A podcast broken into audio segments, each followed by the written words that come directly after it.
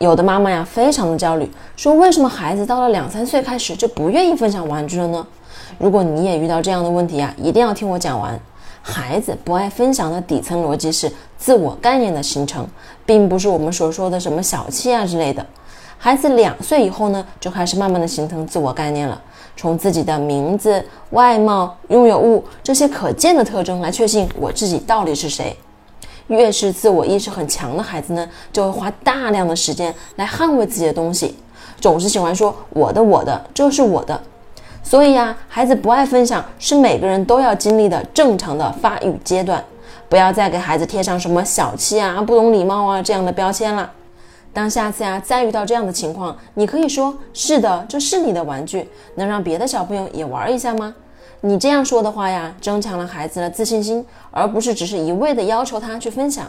好啦，希望各位爸爸妈妈不要再强迫自己的孩子去分享啦。